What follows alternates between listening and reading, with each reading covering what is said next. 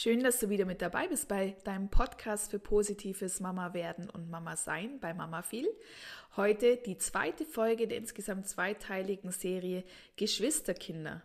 In der letzten Folge haben wir uns darüber unterhalten, wie wir als Eltern das Erstgeborene auf die Geburt des Geschwisterchens vorbereiten können und heute schauen wir uns an, wie wir es schaffen, das erste Kennenlernen harmonisch zu gestalten, was leider nicht immer die Realität dann auch ist und natürlich, wie wir eben mit anderen Reaktionen des Erstgeborenen umgehen in der Kennenlernphase. Und die Kennenlernphase, das ist nicht nur das Kennenlernen am Geburtsort, sondern das sind die ersten Tage, die ersten Wochen und vielleicht sogar die ersten Monate.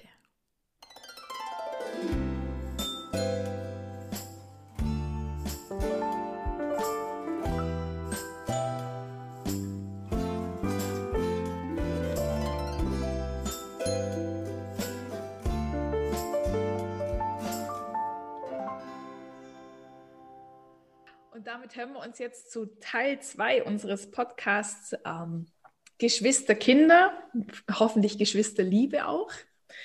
Ähm, so könnte man es vielleicht auch noch nennen. Ich spreche heute wieder mit der Damaris Schulz von Familie Pur als Expertin für ganzheitliches bindungsorientiertes Elterncoaching. Und ähm, wir hatten in der ersten Folge über die Vorbereitung auf ein Geschwisterkind gesprochen. Also wie bereiten wir unser großes Kind vor auf die große Veränderung, die da kommen wird? Also wie nehmen wir es mit, wie binden wir es ein? Und dazu gerne, falls du es nicht gehört hast, hör dir da gerne die Folge an, die wir bereits zusammen aufgenommen haben. Und heute steht im Fokus die Zeit nach der Geburt. Also was ist, wenn das neue Baby da ist und wenn wir ja mit unterschiedlichsten Reaktionen, Emotionen von unserem großen Kind konfrontiert werden.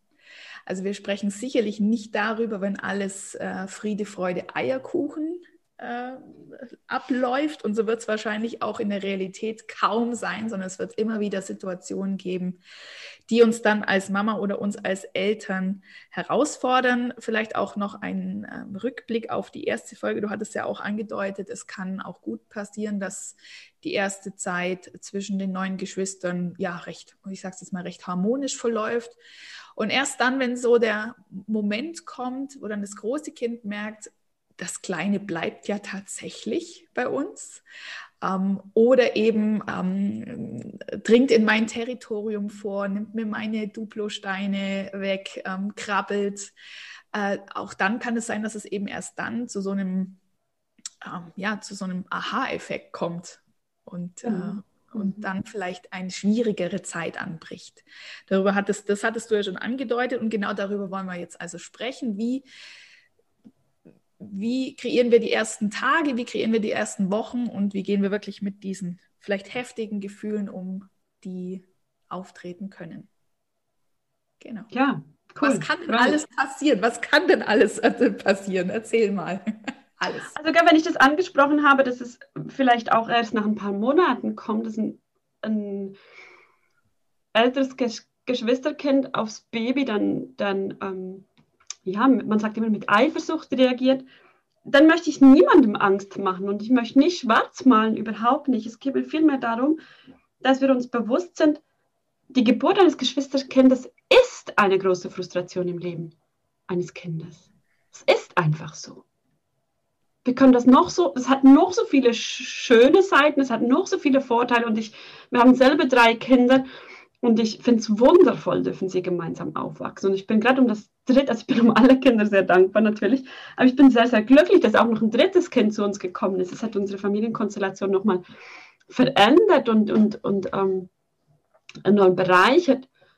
Und gleichzeitig, ähm, ja, unsere Große, die ist jetzt acht, die sagt oft, Mama, manchmal würde ich am liebsten die beiden Geschwisterkinder auf den Mond schicken. Oder einfach, oder Mama, können wir sie mal in Urlaub schicken? So eine mhm. Woche, weißt du? Nur du und ich. Und, und ich bin froh, dass sie das aussprechen kann. Sie ist jetzt acht, sie kann das artikulieren. Ein Zweijähriges spricht es so nicht aus. Ein Zweijähriges reagiert dann anders, ist dann vielleicht aggressiv oder es weint viel, ist schnell frustriert, lässt die, lässt die bekannte Müslischüssel durch die Küche fliegen. Und die Frustration drückt sich so aus. Ähm, sie, sie ist jetzt acht, sie kann das so sagen und, und das wird sie wahrscheinlich vielleicht ein Leben lang begleiten, so, oder zumindest ihre Kindheit lang begleiten, dass sie entthront worden ist und dass sie manchmal diesen Wunsch hat, alleine mit Papa und Mama zu sein. Und das ist okay.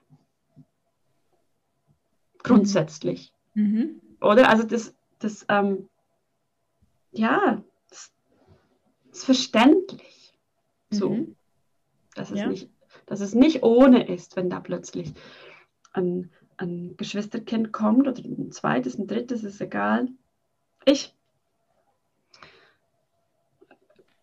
ich stelle mir immer gerne vor oder stellt euch vor, ähm, dein Mann kommt nach Hause und stellt dir eine hübsche junge Frau vor, bringt dich mit nach Hause und sagt, schau, das ist Vera, sie gehört ab jetzt zu uns. weißt du, damit du, du bist tagsüber so oft alleine.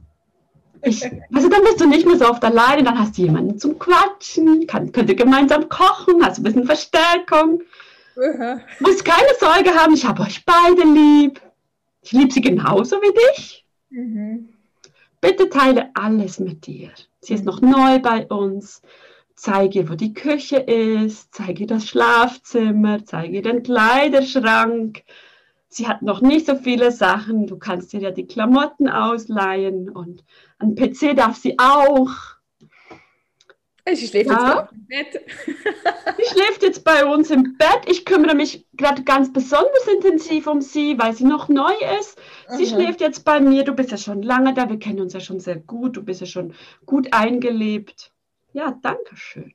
Mhm, ja, vielen Dank. Genau. Ja, mhm. okay, jetzt kann ich es gut nachvollziehen, was du meinst mit Frustration. Und da würde ich auch die Müsli-Schüssel durch die Wohnung schmeißen. Wahrscheinlich noch ganz andere Sachen, wenn ich in der Situation wäre. Ich würde davonlaufen, aber unsere Kinder können nicht davonlaufen. Ja. Die sind von uns abhängig. Ja. Und, und das ist gut so. Und, und das, also die schaffen das auch. Weißt du, das ist ja nicht, das klingt ja so schwarz. Es ist, es ist von der Natur scheinbar so vorgesehen. Mhm. Und, und, und, aber sie brauchen unsere Begleitung. Sie werden über Nacht zu großen Geschwisterkindern. Mhm. Aber, sie, aber das heißt nicht, dass sie über Nacht groß und reif werden. Sie machen ja. keine Entwicklungsschritte über Nacht. Sie brauchen uns im Gegenteil mehr denn je inmitten von diesem Umbruch, inmitten von dieser Veränderung. Das, das, die Geburt eines Geschwisterkindes ist ja auch für uns, oder eines Kindes ist ja auch für uns magisch einerseits und herausfordernd andererseits. Es hat immer so beide Seiten.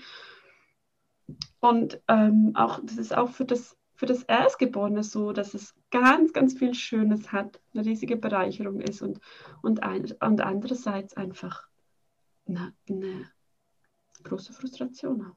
Ja, absolut, ja. Ähm, und das ist eben was, was auch erst, wie du gesagt hast, später auftreten kann. Also gar nicht mal immer die Reaktion sofort in den ersten Tagen und Wochen, sondern ähm, eben auch etwas, was, sag mal, erst, du hast es, glaube ich, gesagt, dass es auch vielleicht erst, wenn es anfängt zu krabbeln, das kleinere Kind, also sp sprich irgendwo mit einem halben Jahr zum Beispiel, dass es dann auch erst auftritt, dass das größere Kind dann mit Frustration reagiert.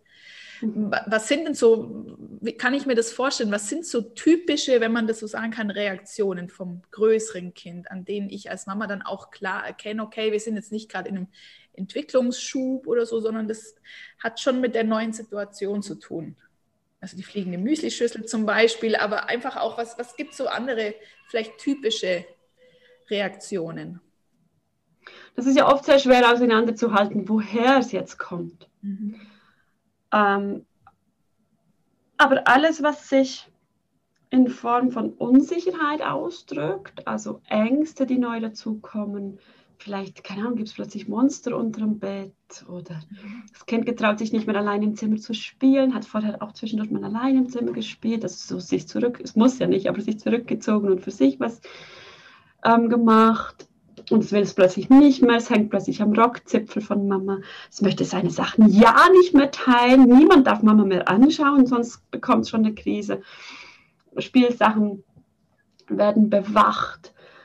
Das kann alles auch andere Gründe haben, ähm, aber halt wirklich auch mit dieser Unsicherheit zu tun haben.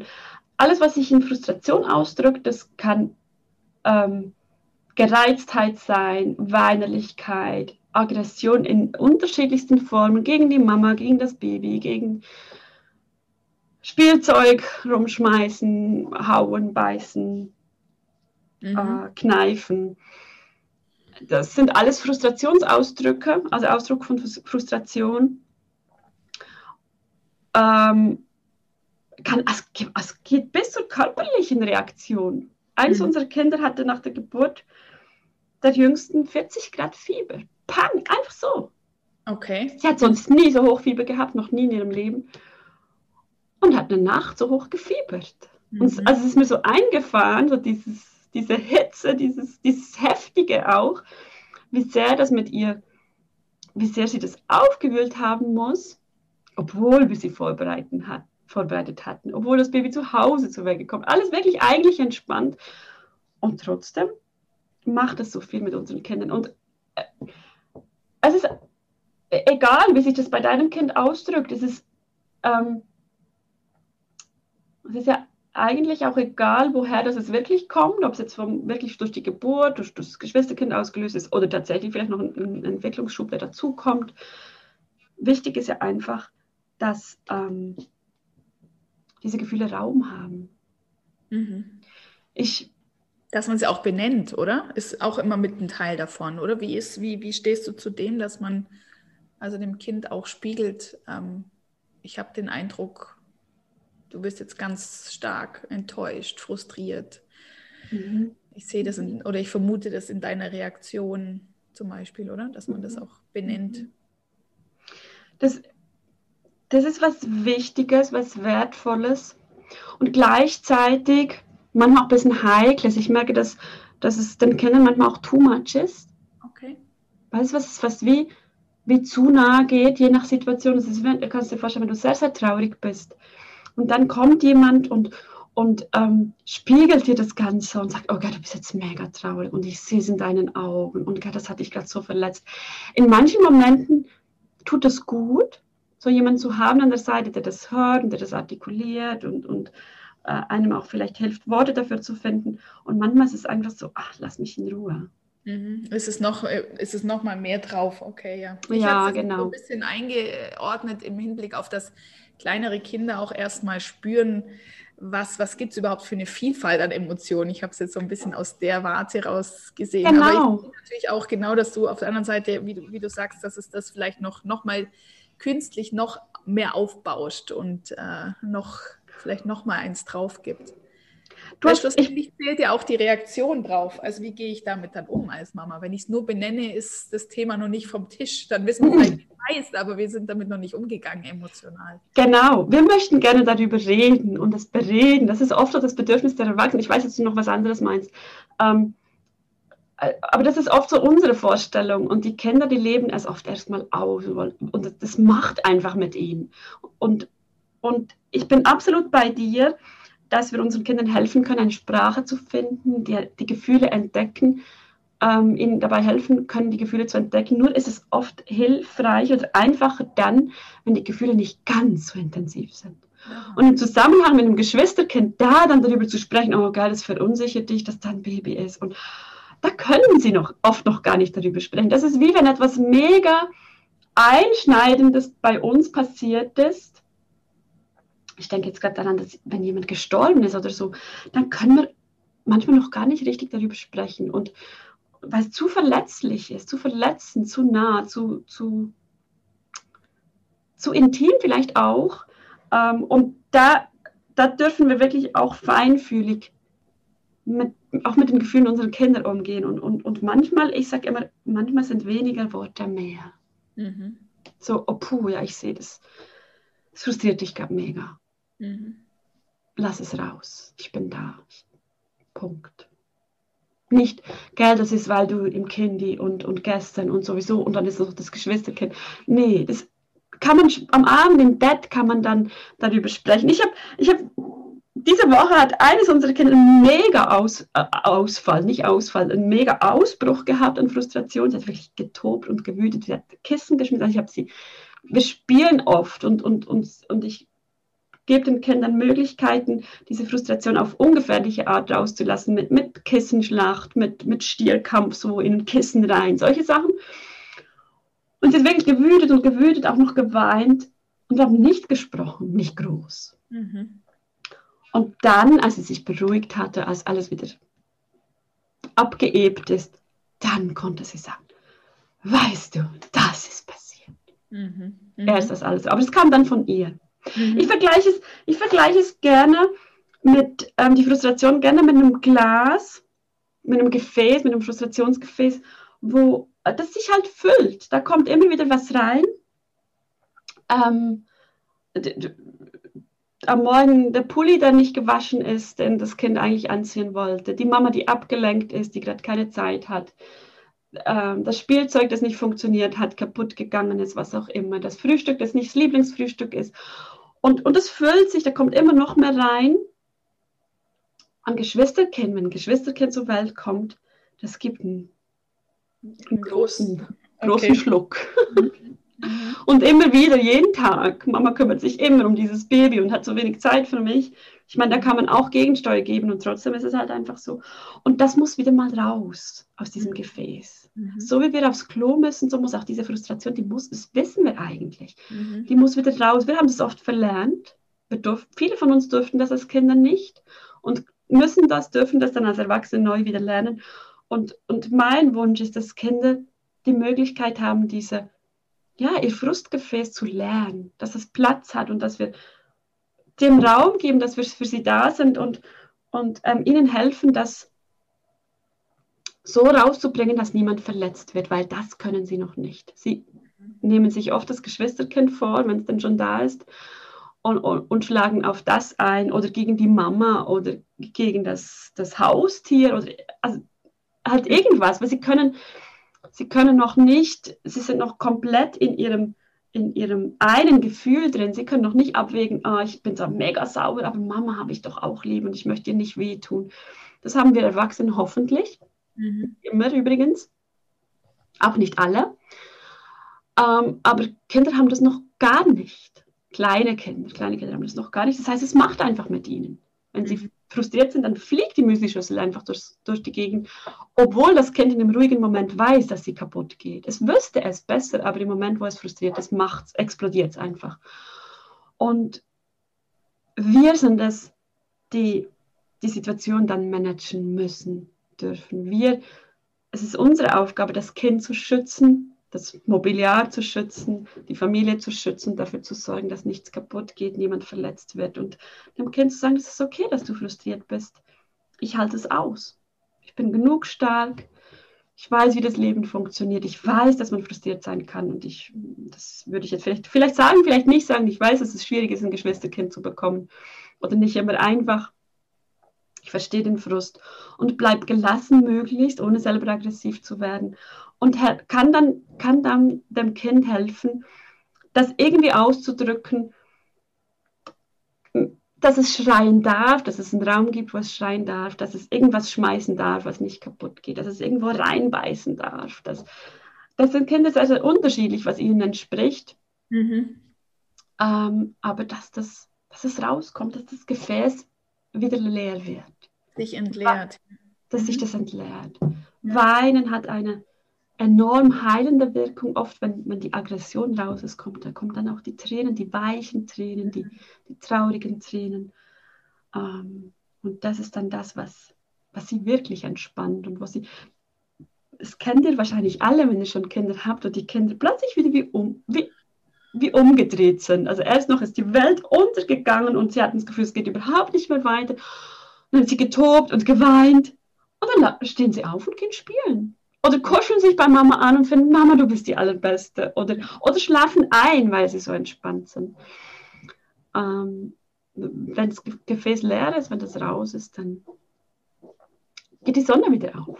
wir, haben, wir haben oft Angst, dass, dass das Gewitter nicht vorbeigeht oder haben Angst vor dem Gewitter, weil wir selber vielleicht noch mit Frustration und Aggression noch so ein, eine ambivalente Beziehung haben. Ähm, oder das selber als Kinder auch nicht durften. Aber wenn wir das aushalten und dem Raum geben, dann geht das Gewitter vorbei und danach ist die Luft wieder rein. Mhm.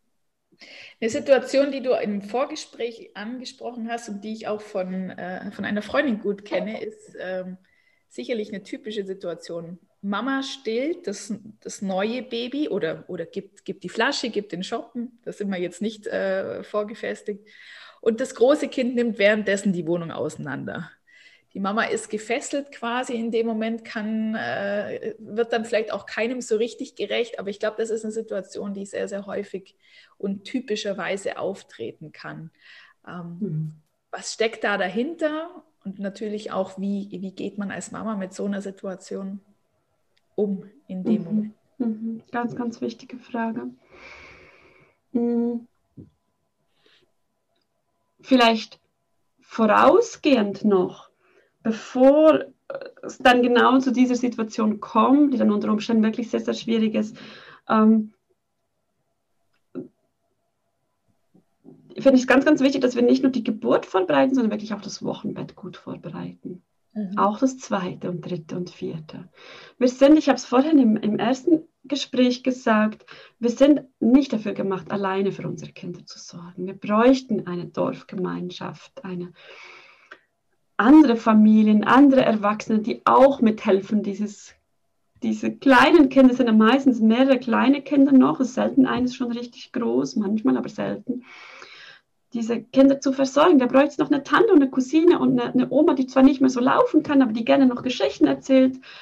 Und so könnte man das gemeinsam leicht, relativ leicht tragen. Und, und genau das, dieses Dorf dürfen, das müssen wir uns organisieren ganz besonders rund um die Geburt. Das geht einfach fast nicht anders. Und, und ich lege euch wirklich ans Herz, da rechtzeitig helfende Hände im Voraus, vor der Geburt ähm, zu organisieren. Also eine, eine, eine, Betreuung für, für das ältere Kind stundenweise. Nicht, dass es eine Woche irgendwo hin muss und sich ausgegrenzt fühlt und abgestoßen, sondern einfach, dass es zwischendurch mal, ha, ich darf mal mit Oma auf dem Spielplatz mal richtig was erleben. Zu Hause ist es im Moment ein bisschen langweilig mit dem Baby. Mhm. Ähm, ein, ein, Mahlzeitendienst. Ich habe eine Freundin, die hat einen Doodle gemacht, wo, wo die Freunde sich eintragen konnten, um eine warme Mahlzeit vorbeizubringen oder einen Zopf am Wochenende, ein frisches Brot. Fand ich so eine tolle Idee. Das kann man für sich anpassen. Man kann selber vorkochen, wenn man dann noch kann und mag in der Schwangerschaft. Vielleicht passt es auch nicht mehr so, da gibt es vielleicht sonst jemanden, der gerne kocht. Ähm, mein, stimmt, mein Mann hat, hat, hat auch, hat auch bei, also bei der zweiten Geburt hatte Freunde gefragt und gefragt, ob sie dann kochen würden. Und, und die, ich weiß zum Teil noch, was, was die Freundinnen vorbeigebracht haben, weil es einfach so ein besonderes Essen auch war. Und so, also nicht, es war natürlich mega lecker, aber nicht besonders im Sinne von, von ähm, so wichtig für uns und so schön einfach was zu bekommen an, an der Tür, was ab, wo was abgegeben wurde und wir konnten uns hinsetzen und gemeinsam was genießen. Eine Haushalthilfe, viele wissen nicht, dass, dass es möglich ist, auch über die Krankenkasse, zumindest in der Schweiz, eine Haushalthilfe zu organisieren, wenn der Arzt das verschreibt. Nutzt das, nutzt es wirklich, weil das wiederum entlastet das ganze Familiensystem, das entlastet ähm, also das gibt, gibt dir mehr Zeit für, für dein Erstgeborenes. Mhm. Alles, weil sonst bist du entweder mit einem Baby oder mit einem Haushalt beschäftigt und das Große muss wirklich einfach funktionieren. Mhm.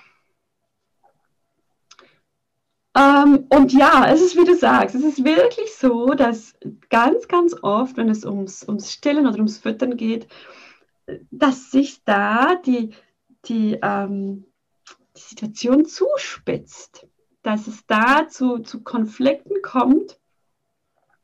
Die älteren kind, Geschwisterkinder tendieren dazu, während, während diesen Momenten, wo die Mama oder der Papa wirklich ganz fürs Baby da sind, besonders eifersüchtig zu reagieren, verständlicherweise, ja, wirklich verständlicherweise. Ähm, und die Mamas fühlen sich dann oft sehr, sehr hilflos und sehr ohnmächtig. Und es kommt schnell zu ja, wirklich sehr unschönen Szenen, wo man das Kind dann aus Hilflosigkeit auch wirklich ins andere Zimmer sperrt oder, oder es anschreit, es bestraft. Und ihr könnt euch vorstellen, wenn das Kind sowieso schon verunsichert ist, ob Mama es wirklich noch lieb hat und ob es wirklich noch seinen Platz hat, wenn du dann das Kind ins Nebenzimmer schickst und sagst, hey, wenn du so laut bist, dann musst du ins Nebenzimmer gehen, dann hat es quasi hier keinen Platz mehr für dich. Das ist wie Öl ins Feuer. Mhm.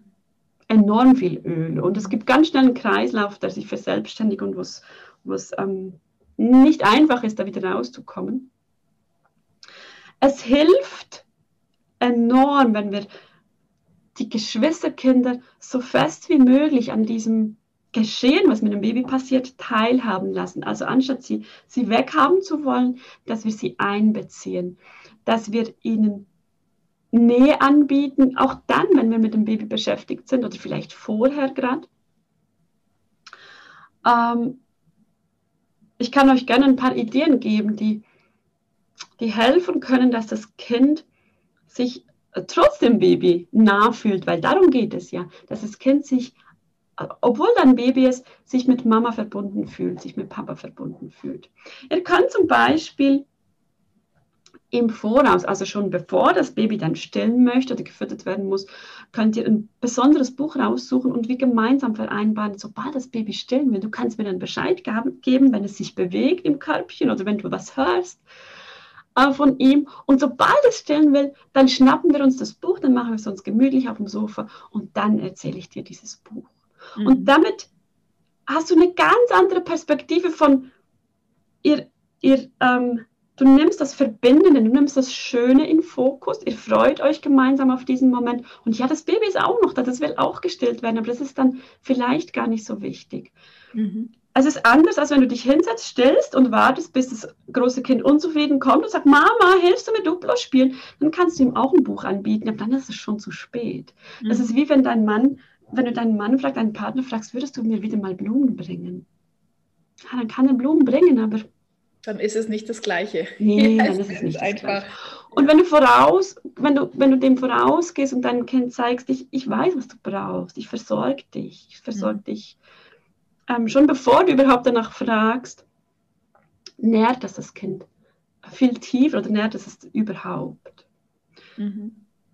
Ähm, du kannst auch das große Geschwisterkind einbeziehen, indem du ihm also einbeziehen und ihm, es vor allem in seiner Rolle auch stärken als, als älteres Kind, indem du ihm eine wichtige Aufgabe gibst. Und zwar äh, wirklich was Wichtiges. Wir, wir möchten oft den Kindern irgendwie ach, keine Ahnung, dass sie uns den Kompost raustragen oder das Geschirr abräumen. Das ist auch okay. Aber Kinder wollen gerne was, was wirklich Besonderes machen, was wirklich wichtig ist. Und für ein Zweijähriges ist es vielleicht eine unglaublich ähm, verantwortungsvolle Geschichte, wenn es ein Glas Wasser bereitstellen darf oder wenn es, wenn es ähm, aus dem Schrank die saubere Hose fürs Baby aussuchen darf und dann wirklich selber aussuchen darf. Mhm wirklich besondere Aufgaben, wirklich wichtige Aufgaben, wo das Kind ähm, sich als, als ältere Schwester oder als älteren Bruder erlebt und, und merkt, es hat einen besonderen Platz. Das Baby hat sowieso den besonderen Platz. Müssen wir uns keine Sorgen machen. Ja. und, und ja, wenn wir schon beim Versorgen sind vom Baby, das kann man alles auch gemeinsam mit dem Geschwisterkind machen manchmal ist dieser, dieser Wickeltisch, wo das, wo das Kind weit, das Baby weit oben ist und das, das, das Kleinkind da weit unten ist, ein bisschen unglücklich so. Schaut, dass ihr da irgendeinen Schemmel habt oder einen genug großen Wickeltisch, wo das, das Geschwisterkind auch mit hoch kann. Oder ihr könnt auch einfach auf dem Boden wickeln oder anziehen. Wir, hat, wir hatten oft auch einfach eine kleine Matratze auf dem Boden. Und dann können die Kinder mithelfen. Die können ganz viel schon eincremen und Kleidung raussuchen, Cap, Mützchen anziehen. Ich habe vorhin im, im, im, vorigen Gespräch gesagt, auch die Hose anziehen können Sie schon relativ schnell. Bei den Puppen machen Sie das ja auch. Mhm. Wenn wir nicht Angst haben, dass das Baby kaputt geht. Ich, und, und das stärkt sie in ihrem, ja, auch wieder in ihrer Geschwisterrolle oder beim, beim Stillen vielleicht das, das Spucktuch halten und dabei sitzen und bereit sein, wenn es dann gebraucht wird. Oder auch wirklich das Baby halten zwischendurch. Auch wenn sie das noch nicht ganz so perfekt und sanft und so machen, die können das schon. Mhm.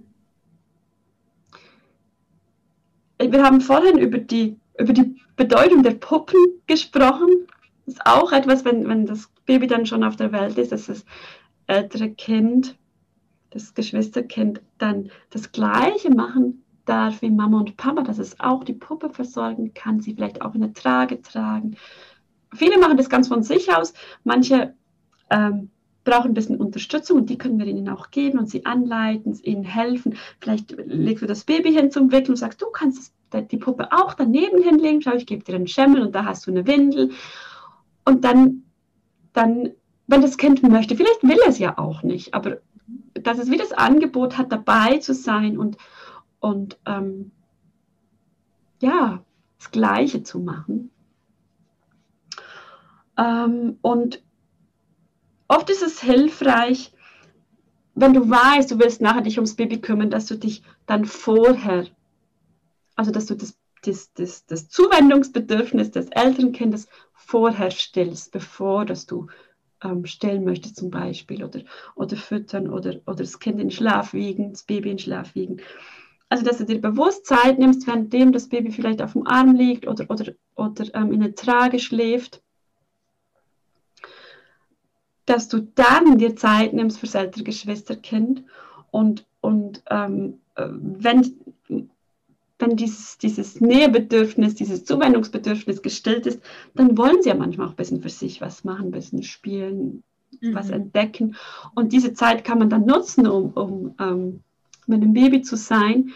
Es geht aber nur in der Reihenfolge. Wir haben oft das Gefühl, wir können dem Kind, dem dem Kleinkind sagen, warte, ich stelle noch kurz das Baby und dann bin ich für dich da. Ja. Das, das geht, wenn sie, wenn sie acht sind.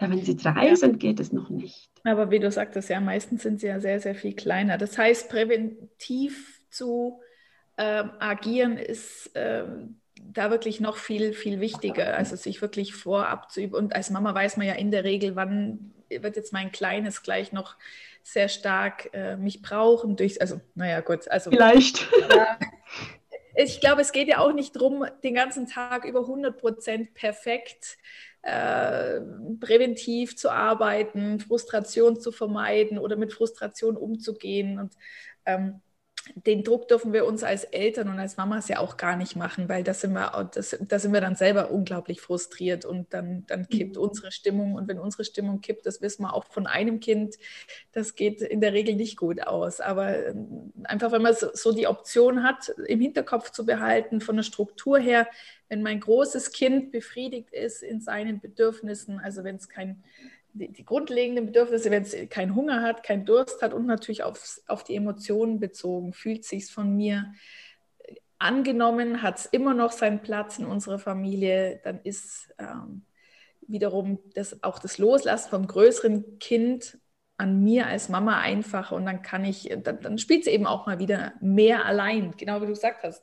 Ich glaube, das ist was Typisches. Viele Kinder, die sich schon sehr gut selber beschäftigen können und dann plötzlich wenn das Geschwisterkind da ist, man sagt ja auch manchmal so in so eine Babyrolle zurückfällt oder eben auch ganz allgemein gesprochen viel bedürftiger ist wieder in der Begleitung, in der Unterstützung, in der Nähe und ähm, das möglichst mhm. vorab auffangen zu können, dass man da das Konto gut füllt. Das, äh ja, genau. Und es ist lustig, dass du das mit dem, mit dem ähm, Baby, Babyhaften ansprichst. Das ist ja. mir auch gerade durch den Kopf gegangen das ist wirklich, sie sind ja oft so zerrissen. Also einerseits wollen sie dann die Großen sein, sind es auch. Und es ist wirklich auch gut, wenn wir diese Rolle stärken und ihnen immer wieder bewusst machen, äh, dass sie, dass sie diesen Platz auch haben und dass ihnen den niemand wegnehmen kann.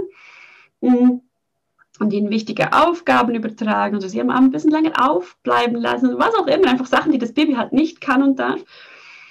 Und aber gleichzeitig fallen sie oft in dieses ich bin noch ein Baby, ich kann gar nicht. Ich will nur bei dir sein und ich kann nicht mehr alleine spielen und auch nicht mehr alleine laufen. Ich muss in den Kinderwagen und ins Tragetuch und, und äh, ich will auch eine Flasche. Und, und das ist eine ganz, ganz schöne Möglichkeit, das aufzugreifen und tatsächlich mit dem, mit dem Kleinkind ein Baby zu spielen. Okay. Richtig, richtig, richtig. Und dann bekommst du die Flasche. Und dann, wenn es gewickelt werden möchte, dann wird es gewickelt und es wird angezogen und es darf ins Tragetuch wenn es also vielleicht nicht bei Mama nach, kurz nach der Geburt, aber bei Papa oder den kind, im Kinderwagen geschoben werden. Ähm, und es wirklich als, also als Spiel, aber also es ist so wie ein Rollenspiel eigentlich, aber, aber mit nicht im Sinne von, von das Kind veräppeln, sondern das wirklich, das ist ja ernst, wenn Kinder spielen, ist immer ernst, ähm, das aufgreifen. Mhm. Und, und dann braucht es oft nur zehn Minuten Babyspielen, dann wollen sie wieder groß sein. Und das, ist, das Bedürfnis ist wie gestillt und sie merken, ah ja, ich darf immer noch Mamas kleiner sein. Mhm.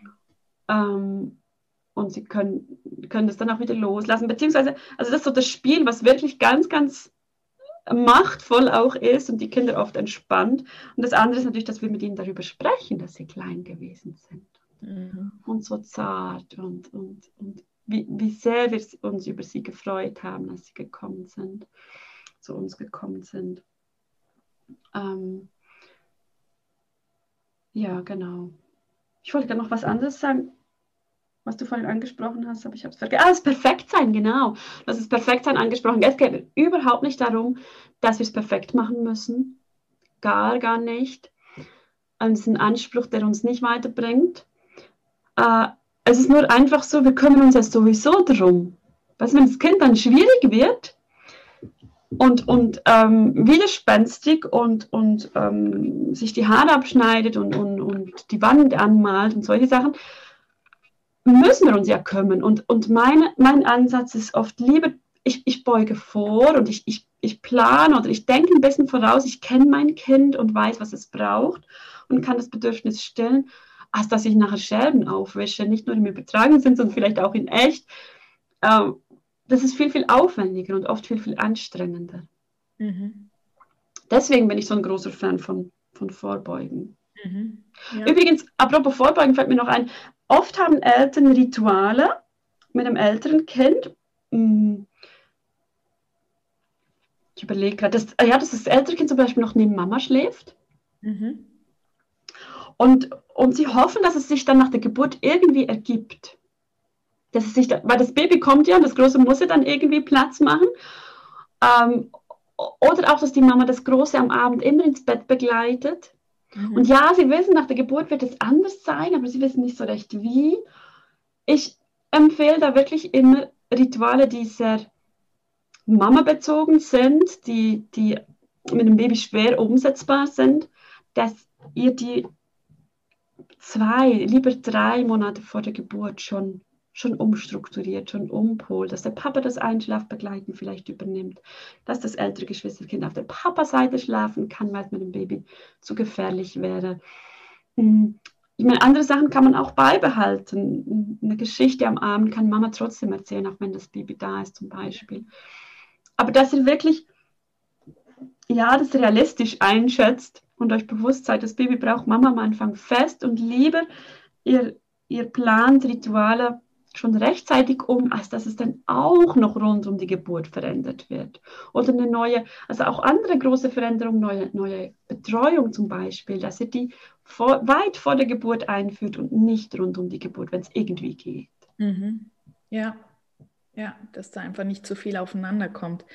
Also ganz allgemein wäre sowieso auch meine nächste Frage gewesen, wie binde ich denn den, den anderen, äh, den, das andere Elternteil überhaupt mit ein, dann, äh, wenn das neue Baby mit da ist. Also das kann der Papa sein, das kann ja auch eine zweite Mama sein, das ist mhm. jetzt äh, mhm. völlig ähm, ohne Bedeutung. Aber eben, es geht eben nicht erst dann los, wenn das, äh, das, das kleine neue Baby da ist, sondern es geht, wie du gerade gesagt hast, im besten Fall schon einige Wochen und Monate vorher los, dass man strikte ähm, Rituale eben wie zum Beispiel ins Bett bringen, dass man das schon flexibler gestaltet, dass eben der Papa das genauso übernimmt wie die Mama. Und ähm, wie ist es denn dann nach der Geburt?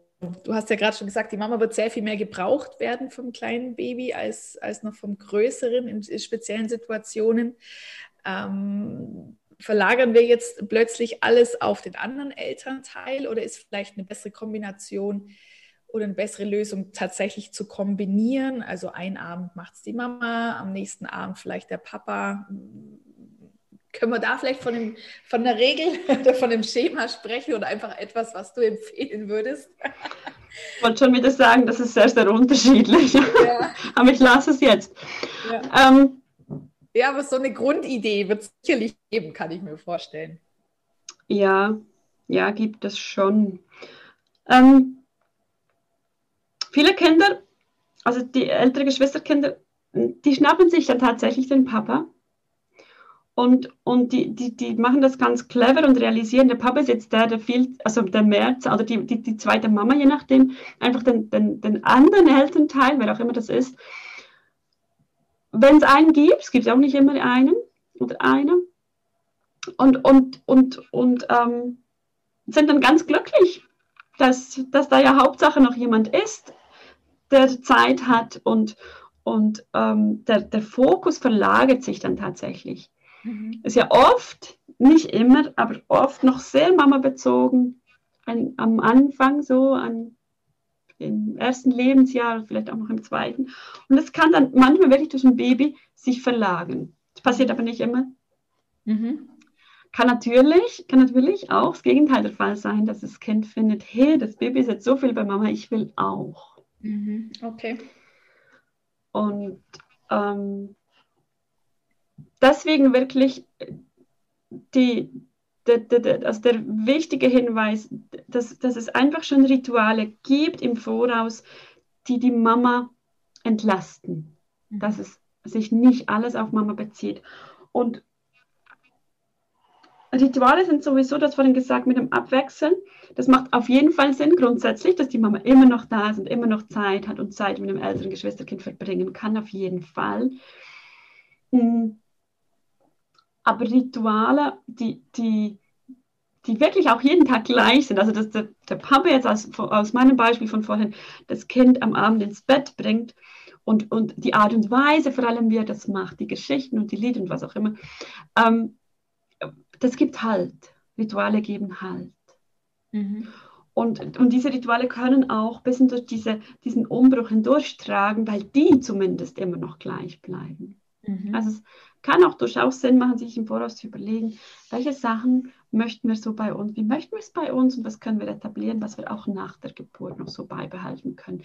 Vielleicht auch, wenn die Kinder schon ein bisschen älter sind, eine Mittagspause zum Beispiel. Das habe ich so gemacht vor der dritten Geburt. Wir haben sehr spät angefangen mit Mittagspause, es ging bei uns lange nicht. Aber vor der Geburt des Babys wusste ich einfach, ich will das jetzt und habe das eingeführt und, und ähm, zu was ganz Besonderem gemacht, so probiert. Ja, doch, das ist mir, glaube ich, auch gelungen. Und, und es war dann schon ganz selbstverständlich, dass es diese Mittagspause gibt, beziehungsweise die Mädels haben es sogar schon eingefordert. Und das mhm. hat mich entlastet. Und so kann man mit guten, cleveren Ritualen ein bisschen vorsorgen. Die sind ja dann nicht in Stein gemeißelt.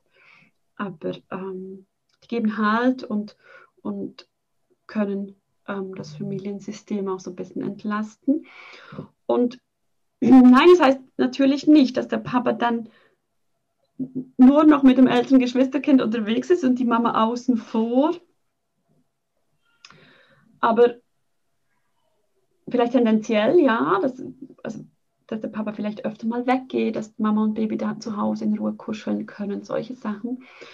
Ähm, aber es ist natürlich auch wichtig, dass, dass die Kinder trotzdem ähm, oft noch bei Mama willkommen sind oder das Kind und auch Zeit haben, mit Mama in Ruhe zu kuscheln. Vielleicht mit dem Baby zusammen. Der Papa kann ja das Baby auch in die Trage nehmen und einen Spaziergang machen, dass es auch mal umgekehrt ist. Ich meine, ich vermute, dass du das gemeint hast. Also ja. das heißt ja nicht, dass das Baby nur auf Mama lebt und, und ähm, Mama gar nicht mehr verfügbar ist fürs ältere Geschwisterkind.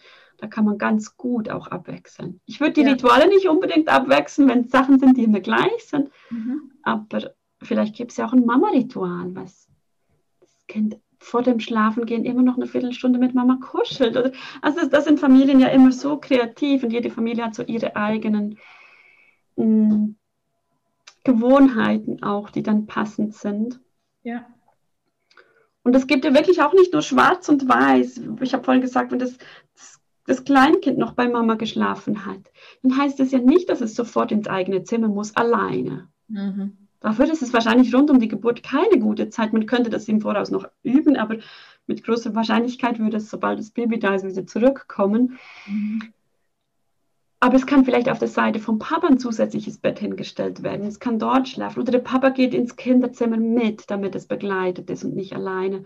Da gibt es ja immer ganz viele Möglichkeiten. Und wenn das Kind noch gestillt wird, manchmal wird das Kind noch gestillt, dann muss es nicht von heute auf morgen abgestillt werden. Aber vielleicht wird es nur noch am Morgen und am Abend gestillt, weil Mama ja dann nicht den ganzen Tag und die ganze Nacht zwei Kinder stillen möchte. Mhm.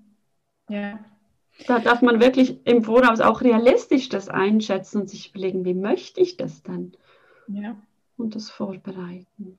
Ja. Okay, also wir, wir müssen unseren Weg finden, im Sinne von jede Familie muss ihren Weg finden. Aber was, glaube ich, wirklich ein wichtiger Punkt ist, was du gesagt hast, ist eben große Veränderungen ähm, wenn sowieso was Großes ansteht, sei es auch Fremdbetreuung, ähm, sei es vielleicht eben auch der Wunsch, dass, dass das größere Kind im eigenen Zimmer schläft, sofern das funktioniert, das alles auch schon einige Wochen oder im besten Fall Monate vor der, vor der Geburt durchzuführen, ähm, um möglichst um die Geburt herum und natürlich auch die Monate danach Ruhe reinzubringen, Rituale nicht groß zu verändern und beide Elternteile einzuspannen. Und das eben auch nicht erst ab der Geburt plötzlich dann dem Papa ähm, dem sagen, bring doch mal den Großen auch mal ins Bett, wenn es zwei, drei Jahre nie gemacht hat, sondern das alles vorab ähm, schon zu einer gewissen Gewohnheit werden zu lassen, weil der Umbruch kommt so oder so mit der Geburt, wenn ich dich richtig verstehe. Also es wird trotz allem alles mal oder vieles auf links gedreht, vieles durcheinander gewürfelt. Und die Rückkehr zu einer Normalität, wenn es das denn überhaupt gibt, aber ist einfach dann schneller und leichter, wenn es vorab eine Normalität gab in gewissen Ritualen, in gewissen Abläufen, ja.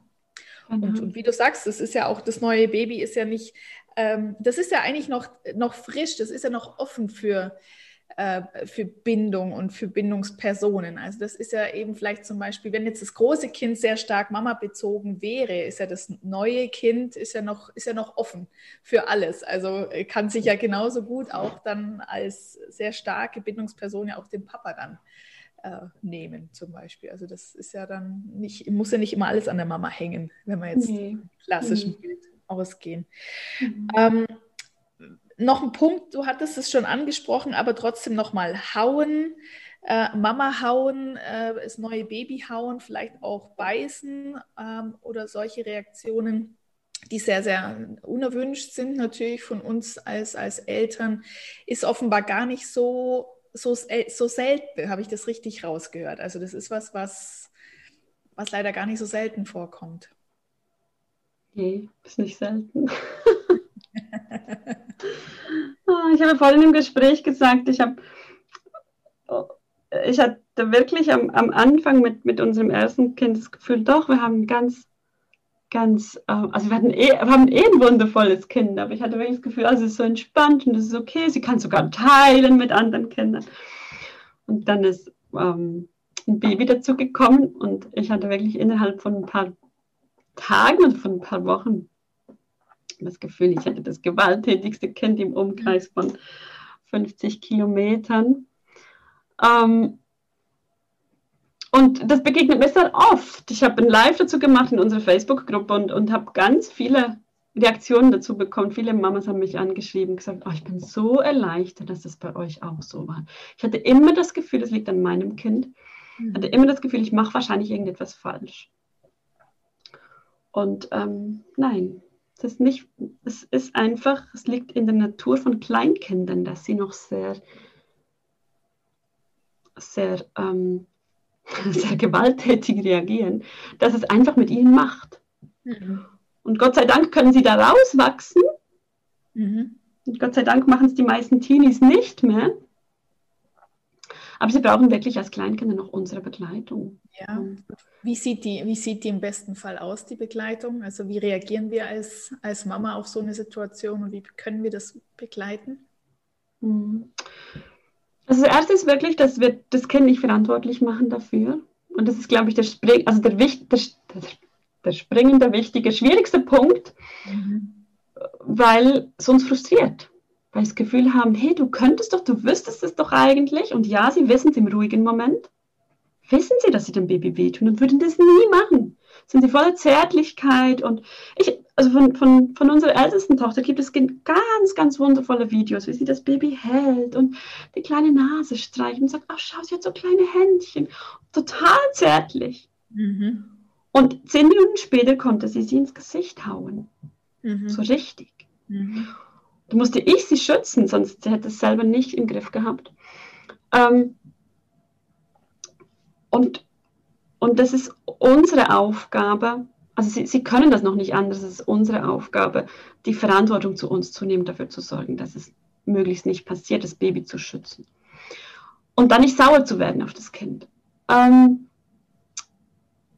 und nicht dagegen anzukämpfen, weil ja, weil es uns ja es unpraktisch ist, weil es uns ja oft auch nervt und, und ähm, wir es gerne anders hätten. Die Kunst ist dann wirklich auf der Seite des Kindes zu bleiben und, und freundlich, trotz allem freundlich zu bleiben und, und, es, und es umzulenken. Also vielleicht im Sinne von, oh, puh, ja, du hast gerade mega Schläge in deinen Händen. Boah, komm, lass, komm, ich helfe dir, wir schauen gemeinsam, ob du die da auf dem Kissen loswerden kannst oder ob du mm, mit, mit Teig kneten magst, dann kannst du diese Schläge alle rauslassen. Mhm. So. Nicht, nicht im Sinne von belehren und auch das, also äh, einen kleinen Vortrag halten, das nützt in dem Moment nichts. Das ist wie wenn wir aufgewühlt sind, dann können wir auch nichts aufnehmen. Das kann man am Abend im Bett oder in einem ruhigen Moment kann man darüber sprechen, dass es das Baby ganz dass man das ganz fein anfassen muss und dass es ihm enorm wehtut, wenn wir es schlagen. Also an die Vernunft appellieren, im Grunde genommen, ist in dem Moment nicht der richtige Weg. Nee, nee. Ja. Erziehen, also wir wollen dann erziehen und, und das, das, nützt nicht. Das ist wie verpuffte Energie, beziehungsweise das Kind fühlt sich dann in seinem, seinen Gefühlen auch nicht ernst genommen. Es ist wie wenn wir seine Gefühle wegreden würden. Dabei sind die ja jetzt da. Es hat jetzt Schläge in sich. Es explodiert fast und die müssen irgendwo raus. Ja. Und, und das ist wichtig, genauso wie das Kind aufs Klo muss, muss es auch das rauslassen können irgendwo. Ich, ähm, es ist oft in diesen Momenten nicht einfach, das umzulenken. Ich bin deswegen großer Fan davon, das Vorbeugen zu machen. Wir spielen oft so Hauspiele, Beißspiele, also nicht aufeinander, ohne dass es jemandem wehtut. Schlagspiele einfach so, weil sie lustig sind, weil es weil es Spaß macht. Ähm, es ist das, was du gesagt hast, mit Kissenschlacht zum Beispiel. Oder? Genau. Schlacht oder mit dem Stierkampf in, in den Kisten hinein, ins Kissen hinein, um, ja. Genau. Mhm. Ähm, Tanzapfen schmeißen im Wald. Ähm, Hund spielen ist bei uns sehr beliebt. Ich schmeiß was und der Hund beißt da rein und bringt es mir. Das ist auch so ein Beißspiel bisschen, aber man kann auch ein Tuch nehmen und ums Tuch kämpfen. Das Kind gewinnt natürlich immer, weil es viel stärker ist, dann ist es lustig, können wir gemeinsam lachen darüber. Und wenn wir so ein bisschen raus haben, was, was dem Kind, welche Spiele dem Kind gefallen, dann kann man das dann auch in einem schwierigen Moment abrufen. Mhm. Manchmal. Und, und das ist natürlich gleichzeitig vorbeugend, weil jedes Mal, sieht ja niemand das Glas. Ähm, jedes Mal, wenn wir das Glas, wenn wir das Gefäß ein bisschen lernen, also jedes Mal, wenn ich ein, ein, ein, ein um, ähm, Schmeißspiel spiele oder ein Schreispiel auch mit den Kindern, dann können sie ja was von ihrer Frustration los, loslassen, mhm. was, was ähm, ja, was wieder Platz schafft für die nächste. Platz schaffen, genau, danke. Ja, okay. Und das müssen sie dann schon mal nicht dem Geschwisterkind auslassen. Mhm. Ja. Und wir haben wirklich bei uns eine Kultur vom Weinen. Bei uns darf geweint werden. Bei uns wird geweint. Bei uns wird regelmäßig geweint. Mhm. Ähm, das hat Platz. Oft kommen ja nach diesen Ausbrüchen dann auch die Tränen. Die, die heilsamen Tränen, gerade ein, Geschwisterkind, also dass, dass da ein Geschwisterkind gekommen ist, das muss manchmal einfach auch beweint werden. Mhm. Ja, okay. Ja, gut.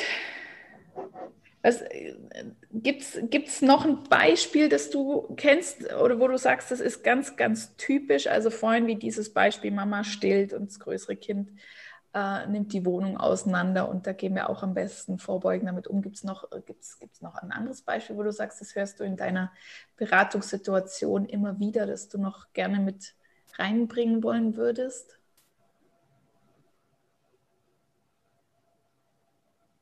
Gibt noch so viel zu sagen. ja, ich habe ich hab kürzlich nach, nach dem Programm, nach dem zweiwöchigen, nach unserem zweiwöchigen Programm, hat die Mama gefragt, und sagst du jetzt noch etwas zu, zur Vorbereitung des Geschwisterkindes auf die Geburt?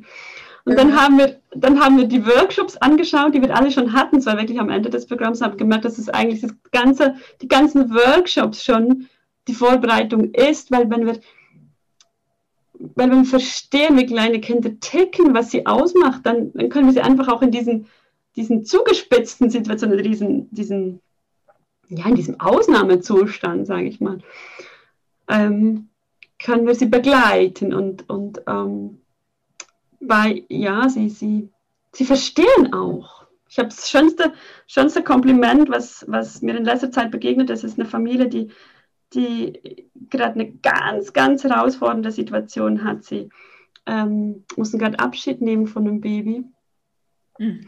und, und haben aber schon Kinder. Und, und sie haben mir gesagt, weißt du, dank dem, dass wir dass wir unsere großen Kinder jetzt verstehen und wissen, was sie brauchen, können wir sie so anders begleiten, jetzt auch in der Zeit, wo es so schwierig ist für sie und sie, sie ganz viele Frustrationsausbrüche haben und ganz neben sie stehen auch die Kinder natürlich. Mm. Und, und das kommt, glaube ich, wirklich in diesen Ausnahmesituationen halt ganz besonders zu tragen, so im Alltag. Ja, da, da läuft es manchmal, manchmal besser, manchmal schlechter, man kommt irgendwie so durch. Mhm. Ähm,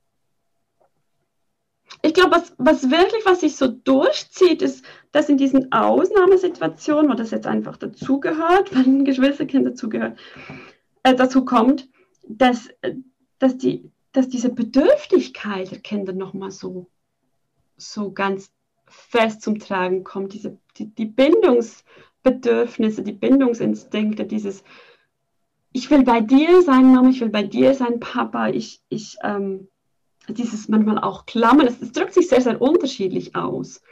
Aber, aber so das,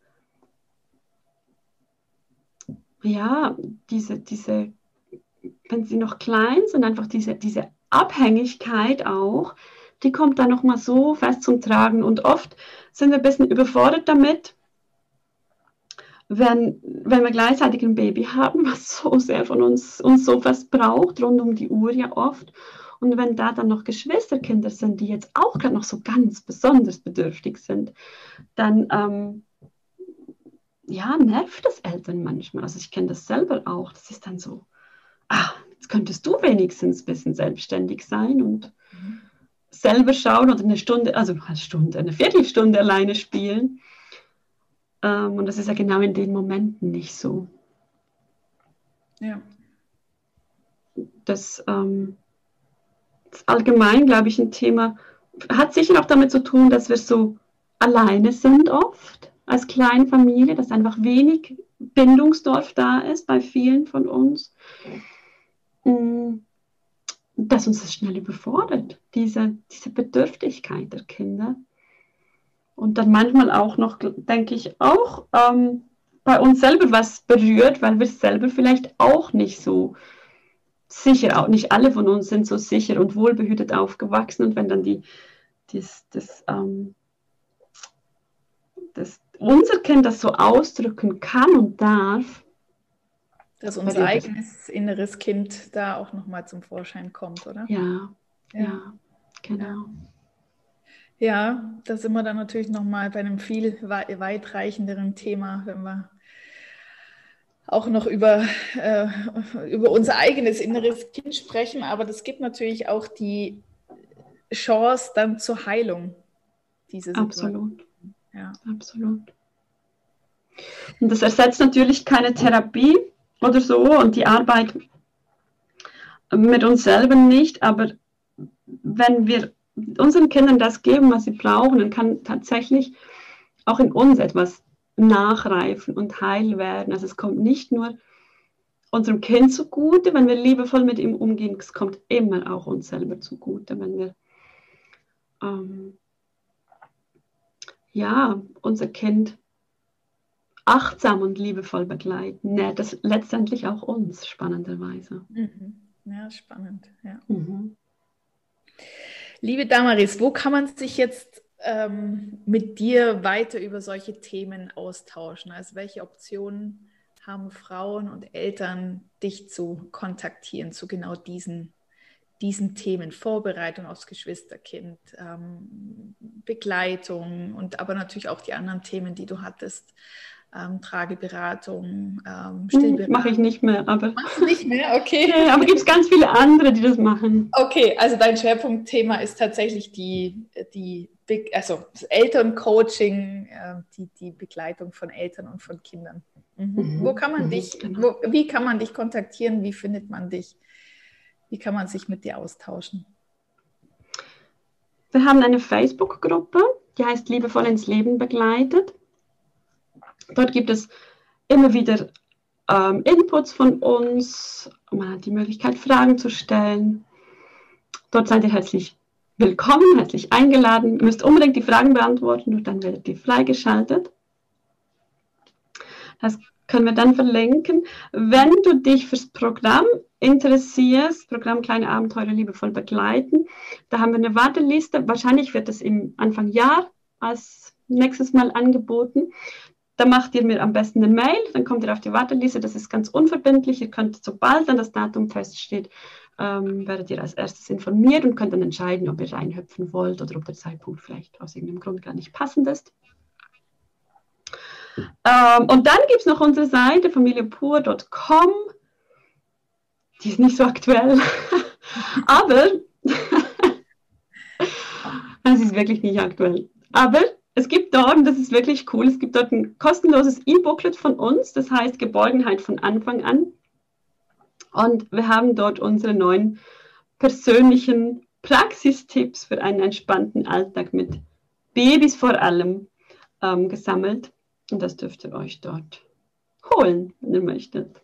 Okay. Das sind so diese drei Angebote, die es im Moment hauptsächlich bei uns gibt. Und ja, für persönliche Beratungen auch eine Mail anfragen. Ähm, das ist wirklich immer je nach Kapazität. Meist bin ich ziemlich ausgebucht, aber je nachdem ist das auch möglich.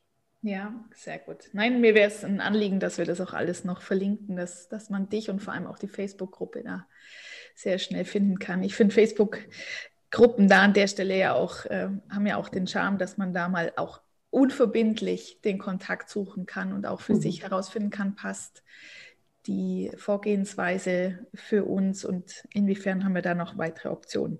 Also ich denke, wir könnten uns noch äh, eben stundenlang über sämtliche Beispiele unterhalten und du hast ja aus deiner Beratungspraxis natürlich ganz, ganz viel, was du immer wieder hörst. Aber so von der Grundidee sind wir dem Ganzen schon ein großes Stück näher gekommen. Jetzt gibt es vielleicht noch einen Punkt, den ich gerne mit dir noch anschauen würde. Den hatte ich auch ganz zu Beginn schon benannt. Wie einfach weil ich da auch schon mal was drüber gelesen habe, wie wir denn mit Verwandtschaft und auch mit Bekannten äh, oder wie wir die instruieren können, wenn sie uns zu, äh, zu, uns zu Besuch kommen, gerade zum Anfang, wenn es dann darum geht, das äh, frisch geborene Babys erste Mal kennenzulernen oder auch die Male danach. Also ich ertappe mich da ja selber dabei, dass man dann natürlich ganz aufgeregt ist, von einer Freundin das neue Baby kennenzulernen und stürzt sich auf dieses neue Bündel und lässt äh, ein bisschen überspitzt diese, dieses Kind, das schon länger da ist, das man schon kennt, ein bisschen wie links liegen. Das ist ja nicht neu, sondern das Neue ist neu. Ich könnte mir vorstellen, dass das auch was ist, mit dem man besser umgehen kann äh, als, Auf jeden als Fall. Besuch. Ja. Mhm. Ich, ich beobachte schon, dass da das Bewusstsein dafür immer mehr zunimmt.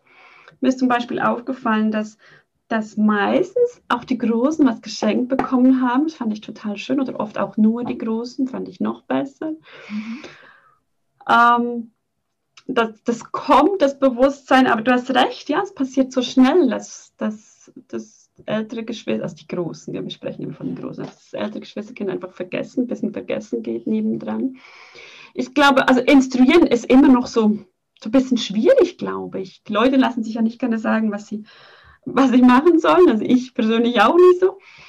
Also können das ja auch. Ähm, aber ich glaube, es ist wichtig, wie wir, wie wir kommunizieren. Also, dass wenn wir mit, mit ähm, den Großeltern sprechen oder mit den Freunden, dass wir selber nicht nur vom Baby sprechen, sondern selber auch vom, vom Geschwisterkind erzählen und erzählen, wie es ihm geht und, das zum Thema machen. Und auch wenn dann jemand reinkommt ähm, und auf Besuch kommt, können wir das ja auch leiten und sagen, komm, setz dich zu uns und magst du der Oma erzählen, wie das jetzt ist mit dem Geschwisterkind oder also einfach das, das Ältere auch mit einbinden und, und ähm, in die Aufmerksamkeit geben. Ich glaube, indem wir das so elegant, charmant ähm, lenken, ist es effektiver, als wenn wir die Oma instruieren. Gell? Wenn du dann kommst, dann bitte schau, dass du den Großen auch beachtest. Ja. Das geht ja meistens nicht. Und also ist das schwierig. Also auf jeden Fall darf man das auch ansprechen und, und so in einem, Neb oder in einem Nebensatz. Vielleicht, wenn das, es kommt immer sehr auf die Beziehung drauf an, dass man das gut auch ansprechen kann, dass es auch sehr Platz hat. Und dort, wo man das nicht im Voraus bespricht, kann man das trotzdem als Eltern noch sehr lenken, meistens, wenn man bei der Begegnung dabei ist. Mhm. Und, und die Geschenksache ist wirklich auch so was, wo wir Einfluss nehmen dürfen und, und vielleicht auch im Voraus schon ähm, erzählen, dass wir eigentlich alle Babysachen schon haben. Das ist ja meistens dann so, dass man das meiste schon hat und aber dass, dass ähm, ihr euch freuen würdet über, keine Ahnung, eine Box Legos oder irgendwas für das ältere Kind. Wir haben sogar beim dritten Kind haben wir wirklich eine Wunschliste gemacht. So eine, das kann man online machen. Mhm. Ich habe mich zuerst fast nicht getraut, weil fand ich ein bisschen komisch, so uncharmant, aber es ist total gut angekommen und es war praktisch für alle Seiten. Ähm, also wir haben das nur denen gegeben, die uns gefragt haben, haben wir dann einfach die Webseite angegeben.